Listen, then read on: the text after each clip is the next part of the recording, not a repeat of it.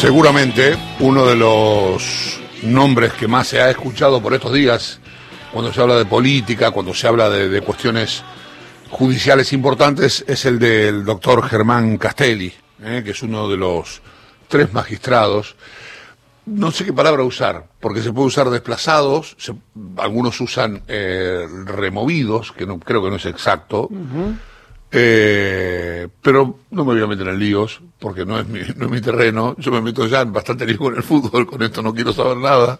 Saludo, pero lo saludo al doctor Germán Castelli. ¿Qué tal, Juega, doctor? juega muy bien al fútbol el Castelli. Buen día, ¿cómo está? Buenos días, señor Fuchs. Buenos días, señor Néstor Espósito. Jugaba, jugaba. eh. Ah, ¿la- ¿largó, abandonó o el fútbol lo abandonó usted? Me abandonó el fútbol, señor Espósito. Sí, sí, lamentablemente. Extraño muchísimo eh, eh, que me amen y me odien por hacer goles y por errarlos.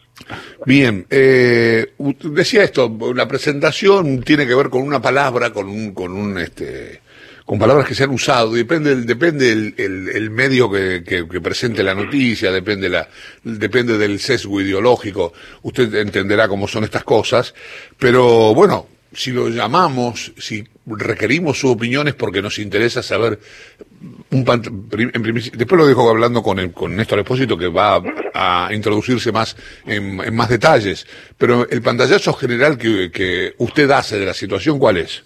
No, no, de, de la remoción. O sea, no se trata. La remoción no es solamente perder el puesto que me bajen el salario.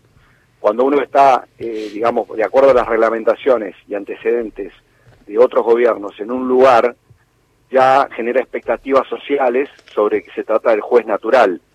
Si, se los, y si encima eh, hay un concurso en, en trámite, que es el número 421, para ocupar la vacante mía en San Martín, donde la- los aspirantes y las aspirantes se presentaron para dar examen, que ya lo hicieron, eh, se trata de una remoción, definitivamente.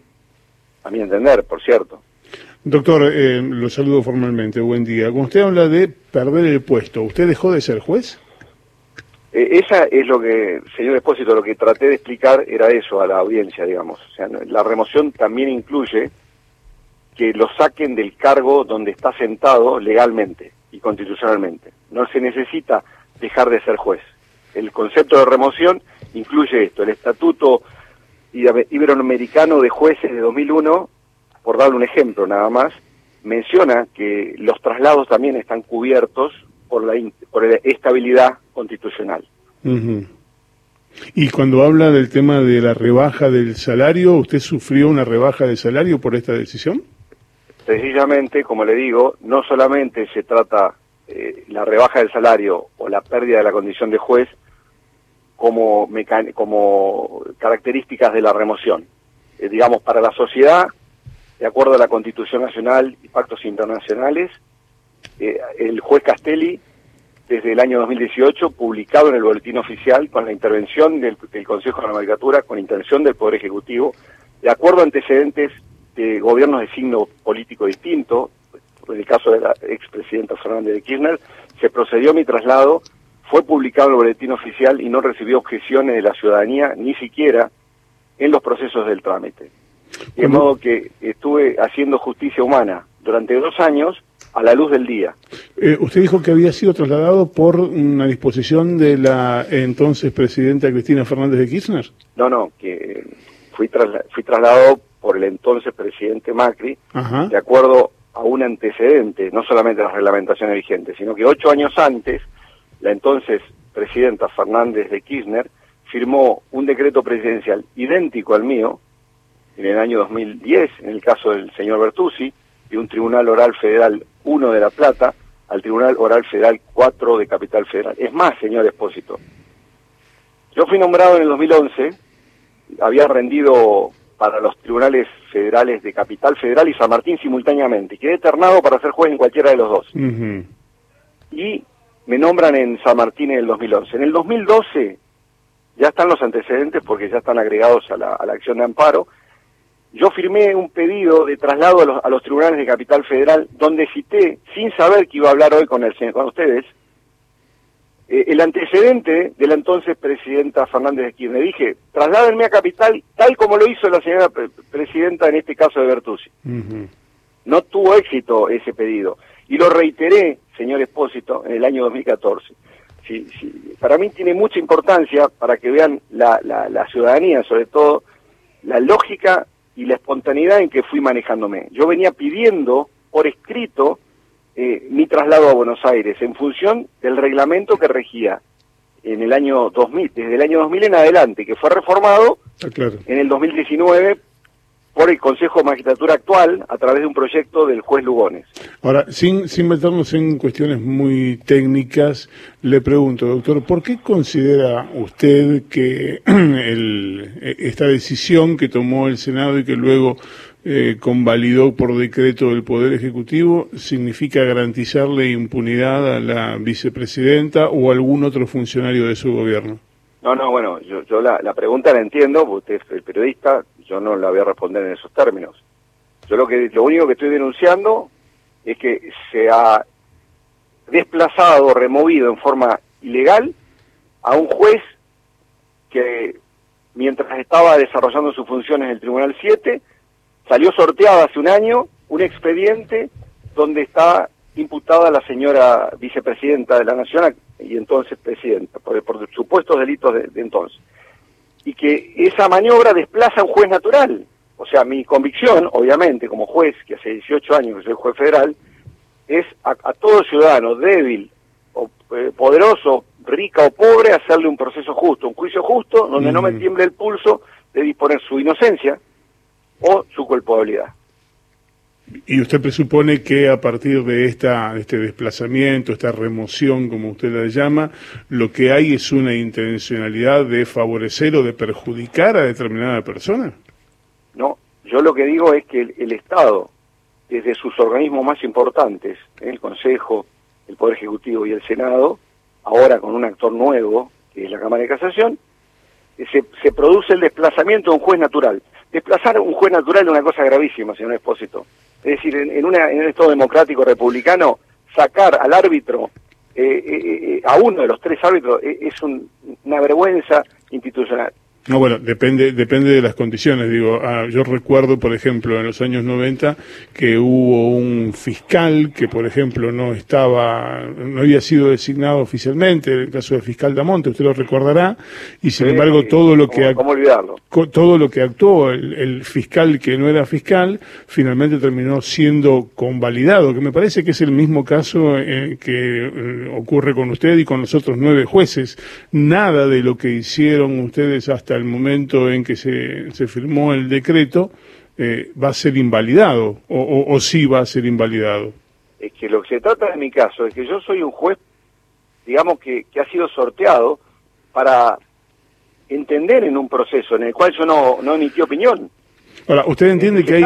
se saca uno de los árbitros que tiene que entender en el proceso, se, se, lo saca ilegalmente, lo que yo vengo denunciando incluso en Naciones Unidas.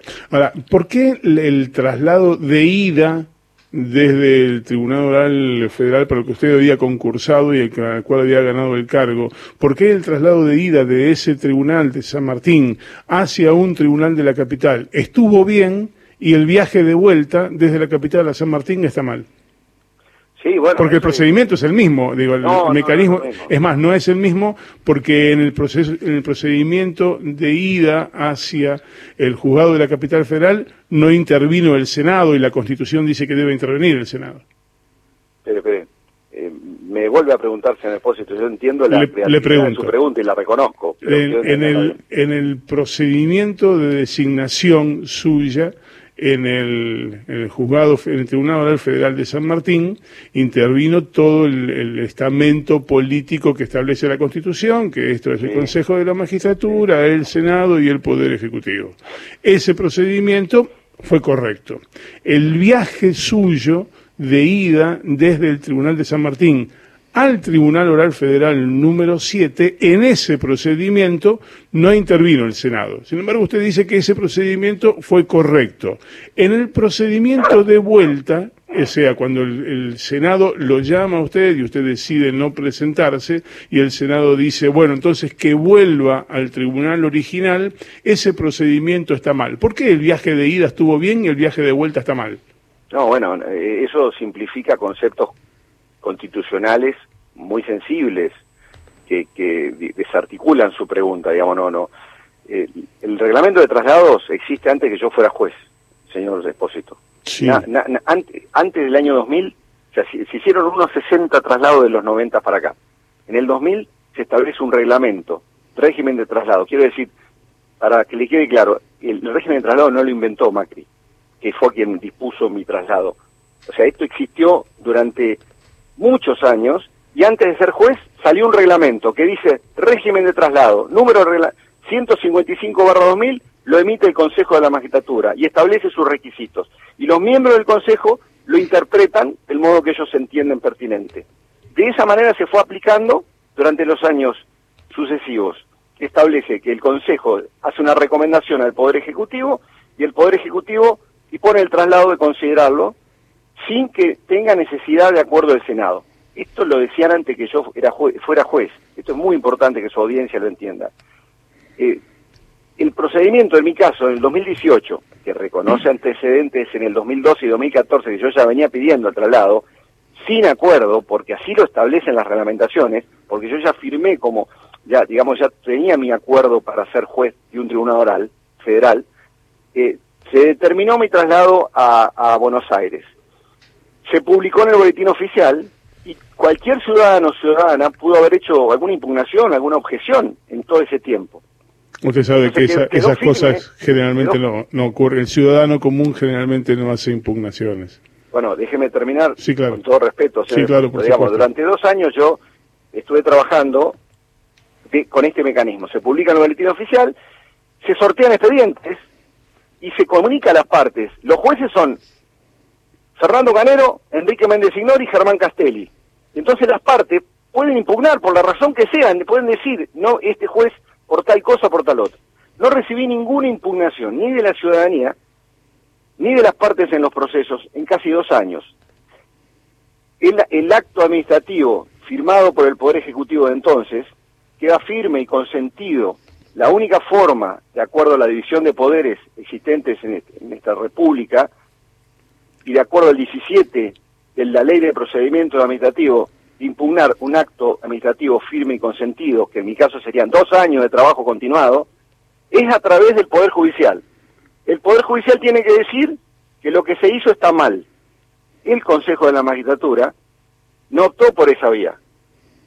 Optó por usar su poder en forma prepotente, en el concepto de abuso de poder, para tratar de desplazarme temporariamente más rápido, la idea es, te desplazo Castelli y vos después discutís y algún día te va a la justicia a, decir qué, es lo que pasa. Yo obviamente tengo demasiado tiempo trabajando en, este medio, digamos, de la justicia y vi la jugada al toque. Lo que hice fue pedir una medida cautelar, me fue rechazada por la subrogante del Federal 12, fui en Persaltun a la, a la Corte Suprema y le, y le estoy pidiendo, por favor, evite esa remoción temporaria. Digamos, el camino de vuelta que usted menciona, digamos, solamente se puede hacer si interviene la justicia. Si la justicia dice, mire Castelli, usted fue mal, mal, trasladado.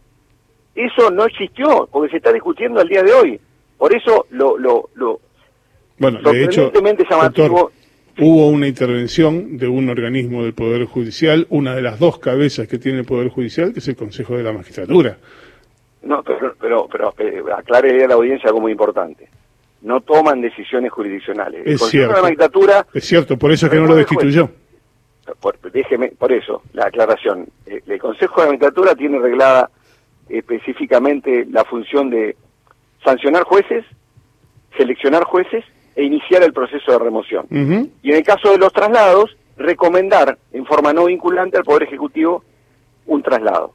Eso es todo. Ahora, a la hora de que cuando el acto administrativo del traslado ya se efectivizó, se concretó a la luz del día, se publicó en el boletín oficial, si el Consejo de la Magistratura no está de acuerdo con lo que hizo su anterior, con la teoría de los actos propios, tiene que acudir a la justicia no ellos mismos. Doctor, tengo dos preguntas finales. Eh, usted decía que este, usted había pedido eh, mucho antes de ahora el tema del traslado de la capital federal y que eso había sido un acto consolidado y que en realidad... Este, antecedentes, eran antecedentes. Bueno, Ahora, cuando el Consejo de la Magistratura decide revisar, decide revisar todas las situaciones similares, incluso una designación del año 2003 del presidente interino Eduardo Dualde, es decir, que resuelve revisar todo el mecanismo, independientemente de en qué momento se hubiera producido.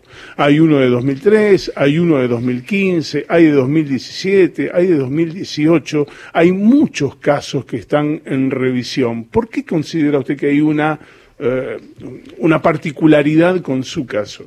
No, no, bueno, yo denuncié que inventó la causa, que disfrazó la causa del Consejo. No había ninguna causa en el Consejo para atender el caso de Castelli.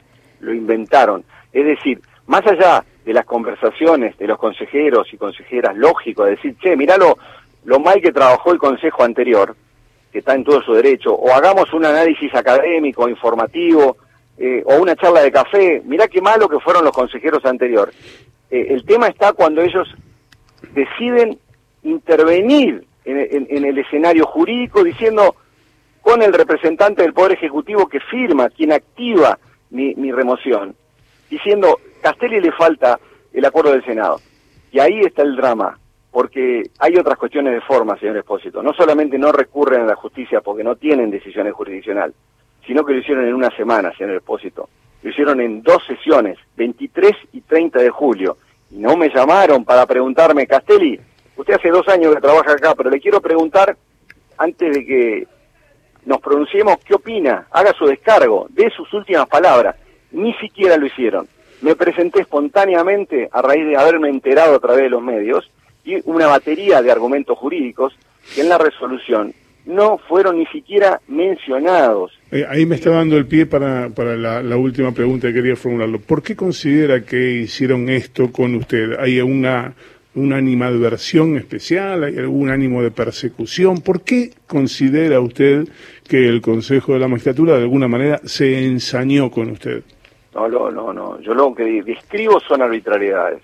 Yo describo comportamientos prepotentes institucionales que los denuncié en Naciones Unidas y esta tarde voy a tener la información, de acuerdo al pedido que hice, para ver si puedo ampliar la denuncia en Naciones Unidas, ya que estoy removido desde el viernes. Pero lo, que le pregunto es por qué lo hicieron con usted. Bueno, ¿Por qué considera usted? Que eso me encantaría, me encantaría, pero me encantaría, cuéntemelo usted, no, no lo sé, yo lo que puedo ver es los comportamientos exteriores. No, bueno, me encantaría ver ¿Cuál es la razón por la cual se firma este disparate jurídico? Está bien, doctor, pero usted tiene alguna percepción, vive en el mundo judicial, conoce a sus pares, conoce a los consejeros de la magistratura, eh, no es ajeno al entorno, digo usted, alguna percepción, calculo que debe tener de por qué pasó esto. Lo máximo que le voy a decir es lo que escribí en la acción de amparo, en el Persaltum y en Naciones Unidas, que es que la firma del inicio de la remoción en el Consejo la realiza el representante del presidente de la Nación. El presidente de la Nación se ha pronunciado públicamente en uso de su derecho de libertad de expresión en favor de la inocencia de su compañera de fórmula. La señora vicepresidenta de la Nación registra procesos abiertos, algunos de ellos en el Tribunal Oral Federal 7, donde, fui donde fueron sorteados. Yo soy juez natural de ese proceso, soy uno de los árbitros naturales. La maniobra ilegal de ser eficaz que hasta el día de hoy fue parcialmente eficaz, desplaza a un juez natural de estos procesos de enorme, de enorme trascendencia, dado que más allá de que todo, toda causa penal donde uno tiene que juzgar a, una, a un ciudadano, rico, pobre, débil o poderoso, tiene mucha responsabilidad. También lo es cuando tiene que juzgarse la conducta de quien fue presidente de la nación. en, un, le, entiendo, le entiendo, pero eh, teniendo el, Consejo de la Magistratura la facultad de hacer y deshacer un montón de cosas, ¿por qué lo hizo con usted y no lo hizo con eh, los otros dos jueces a los que también podría haber intentado por alguna vía oblicua cuestionarlos, removerlos, mandarlos a juicio político, sancionarlos? ¿Por qué lo hizo solamente con usted? Eh, usted es una garantía de, de imparcialidad en el juicio contra la ex presidenta, la actual vicepresidenta? Bueno, entiendo su pregunta por su profesión. Yo lo único que le puedo decir es que a diferencia de mis jueces, yo soy trasladado, digamos, a través del mecanismo del reglamento de 155-2000, pero lo, lo, lo, cierto es que mis colegas no tuvieron ese traslado, yo lo tuve y, y el ataque se, se, dirige a quienes no tienen acuerdo del Senado a través de los traslados. Y aprovecho que me da pie también usted, señor Depósito, que la acción de amparo que presenté en el Fuero Contencioso Administrativo Federal recayó en una subrogante que más allá del respeto, eh, honestidad que tiene y capacitación jurídica, es secretaria, que no tiene ningún tipo de acuerdo del Senado. Hace cinco años la Corte viene diciendo en los fallos Uriarte y Rosda que no quiere secretarios sin acuerdo del Senado administrando justicia. Eh, está esperando la, la subrogante, con sana expectativa, ser designada jueza por parte del Poder Ejecutivo. Poder Ejecutivo, quien yo he mencionado, en mi demanda de amparo, al modo que acabo de decir. Y he recusado a la jueza por ese déficit en la imparcialidad objetiva que señala la Corte. Fue rechazada mi recusación por los jueces Sergio Fernández y Greco de la Sala Tercera de la Cámara del Foro Contencioso Administrativo Federal.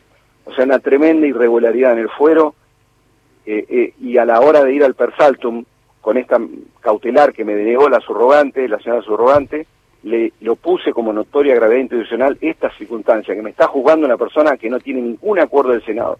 Se discute en mi caso si yo tengo, si necesito un acuerdo del Senado más del que ya tengo o no.